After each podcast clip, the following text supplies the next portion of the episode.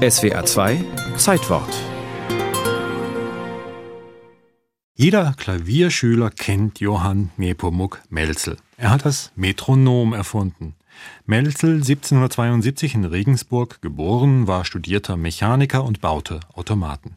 Mit seinen Geräten ging er sozusagen auf Welttournee, um sie einem staunenden und zahlenden Publikum zu präsentieren. Sein Prunkstück der sogenannte Schachtürke, den er in Wien aus dem Nachlass des Konstrukteurs Wolfgang von Kempelen erworben hatte.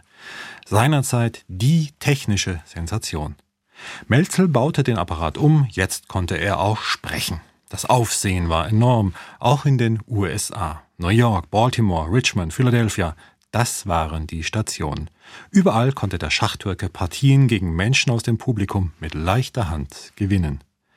Ein gewisser Edgar Allan Poe, gerade Mitte 20, sah sich die Sache näher an. Bei jeder Bewegung des Automaten hört man in seinem Inneren die Maschinerie gehen.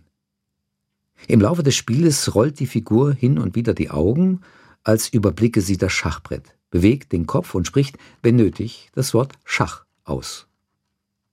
Wenn sein Gegner einen falschen Zug macht, klopft er lebhaft mit den Fingern der rechten Hand auf den Kasten, schüttelt rau den Kopf. Wenn er das Spiel gewonnen hat, bewegt er triumphierend den Kopf hin und her. So Edgar Allan Poe in seinem berühmten Essay Melzels Schachspieler, erschienen 1836. Mit detailgenauer Beschreibung und analytischer Kombinationsgabe gelingt es ihm darin, das Geheimnis des Schachtürken zu lüften. In dem Apparat steckte ein kleiner Mensch, ein Schachkönner, der ihn über komplizierte Hebel meisterlich bediente. Poes faszinierende Schlussfolgerung, eben weil die Maschine mitunter ganz verschiedene Reaktionen zeige, also zu Unregelmäßigkeiten neige, könne es kein Automat sein. Der tue nämlich immer dasselbe. Wenn man so will, war der allererste Schachcomputer also ein Bluff. Die Welt wusste Bescheid dank Poes detektivischer Beweisführung.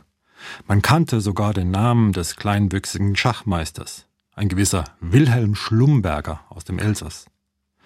Damit war die Magie der Maschine entzaubert. Und nach Melzels Tod landete der leblose Apparat im Museum von Philadelphia, wo er noch einige Jahre vor sich hinstaubte. Bis zum Sommer 1854. Ein brütend heißer Sommer.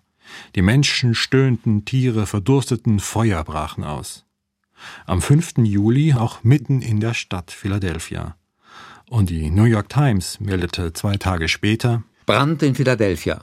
Museum und Theater völlig zerstört. Das Feuer wütete bis zum Tagesanbruch. Die Dächer von sieben Gebäuden in der Sansom Street sind verbrannt. Die Mauern des Museums sind teilweise eingestürzt. Zwei Feuerwehrleute wurden leicht verletzt.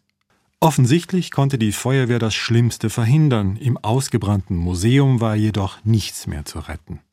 Auch nicht der Schachautomat die Holzkiste mit der orientalisch gekleideten Puppe. Ein halbes Jahrhundert zuvor noch ein viel beachtetes Wunderwerk, ein Faszinosum des Fortschritts. Selbst Napoleon Bonaparte, der Kaiser der Franzosen, zu Besuch in Wien hatte daran geglaubt und, so ist es überliefert, eine Partie verloren.